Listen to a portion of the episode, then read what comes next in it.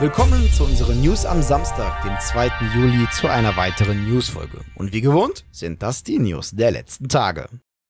Der Landwirtschaftssimulator-Entwickler und Publisher Giant Software bestätigt seine Teilnahme an der Gamescom 2022. Jedoch wird man nicht wie in den Jahren vor der Pandemie ein Teil des Astragon-Stands sein, sondern seinen eigenen besitzen und das auch gleich zweimal. Einmal im Entertainment-Bereich und einen noch im Business-Bereich. Gleichzeitig meldet Giant Software auch ihre Mitgliedschaft im Game Verband der deutschen Games-Branche. Nach und nach füllen sich auch die offiziellen Zusagen. Wenn neben Giants auch noch auf der diesjährigen Gamescom vertreten sein wird, könnt ihr unserer Liste entnehmen, die wir regelmäßig updaten. Bandai Namco und ILCA, die zuletzt für das Remake Pokémon Strahlender Diamant und Leuchtende Perle zuständig waren, haben die Gründung eines neuen Unternehmens namens Bandai Namco Aces mit Sitz in Tokio angekündigt. Das neu gegründete Studio soll das Know-how beider Firmen nutzen und Inhalte, Zitat, von hoher Qualität produzieren, unter anderem für die Ace Combat Reihe. ILCA war schon an der Entwicklung von Ace Combat 7 beteiligt und arbeitet derzeit zusammen mit Project Aces an einem Next Generation Generation Vorhaben mit Unreal Engine 5. Geleitet wird Bandai Namco Aces von Takuya Iwasaki, der zuvor die gleiche Funktion bei der ILCA innehatte.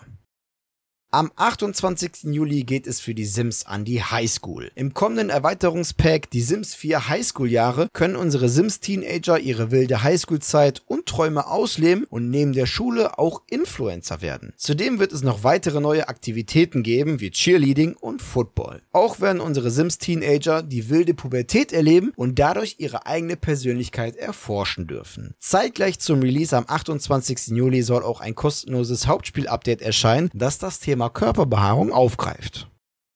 Im Juli soll EA angeblich drei kommende Spiele offiziell vorstellen. Darunter das kommende Need for Speed und FIFA 23, das ja bisher noch nicht offiziell angekündigt wurde. Bisher kündigte EA nur einen Ableger für das Jahr 2023 an, nämlich das EA Sports FC. Dass aber eine Fußballsimulation dieses Jahr aus dem Hause EA Sports erscheinen wird, ist so sicher wie das Amen in der Kirche. Laut dem bekannten und meist zuverlässigen Insider Tom Henderson will EA bald den Release bekannt geben, der angeblich am 30. September 2022 sein soll. Das wäre ein Freitag. Mit FIFA 23 wäre es auch der letzte Ableger, der diesen Titel im Namen tragen wird. Auch soll, wie schon erwähnt, Need for Speed während eines hauseigenen Livestreams enthüllt werden. Jeff Grubb prophezeite bereits, dass das Spiel im November für PS5 und Xbox Series erscheinen soll. Henderson schlägt in dieselbe Kerbe ein und nennt uns sogar den genauen Termin, der angeblich am 4. November sein soll, ebenso ein Freitag. Zudem Zudem soll der neue Teil Need for Speed Unbound heißen.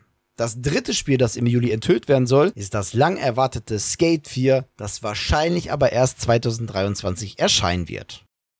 Apropos EA, die haben sich mal wieder was geleistet. Und nein, wir reden jetzt hier nicht von einem neuen Studio, sondern einen Shitstorm. Und zwar beteiligte sich EA am aktuellen Meme-Format auf Twitter, bei dem eine Person als eine 10 beschrieben wird, daraufhin aber ein Makler an ihr benannt wird, der das Gesamtpaket quasi zunichte macht. EA nutzt das Meme-Format mit einem geschlechtsneutralen Pronomen und kritisiert, dass der beschriebene Mensch nur Singleplayer-Spiele mögen würde. Zwar wollte EA wohl offenbar irgendwie damit witzig sein, aber aufgrund der Reaktionen, die darauf folgten, ging das Ganze anscheinend nach hinten los. Nicht nur die Spieler, die es natürlich extrem irritiert hat, meldeten sich zu Wort, auch Entwickler wie zum Beispiel der Indie-Publisher Annapurna. Sie sind nämlich der Meinung, es wäre wahrscheinlich besser gewesen, diesen Tweet in den Entwürfen gelassen zu haben. Der Game Verband der deutschen Games-Branche hat sich kritisch zum Haushaltsentwurf der Bundesregierung für 2023 geäußert, in dem Finanzminister Christian Lindner die Ausgaben über mehrere Budgetposten hinweg senken will. Auch von den Kürzungen ist die Games-Branche betroffen. Genau genommen die 50 Millionen Euro starke Games-Förderung, die dazu dient, dass Spiele, die in Deutschland entwickelt werden, gefördert werden und somit die deutsche Branche zu stärken. Künftig sollen nur noch knapp 49 Millionen Euro zur Verfügung stehen, also quasi ein Minus von etwas mehr als eine Million Euro. Außerdem soll der Topf neben den Förderungen auch die Umsetzung der Games-Strategie für Deutschland finanzieren. Bedeutet, dass ein Teil des Budgets für das Standortmarketing in Form von Gamescom, Computerspielepreis oder Kooperationen draufgehen wird. Somit werden der Entwicklungsförderung mehr als nur die 1,2 Millionen Euro gekürzt.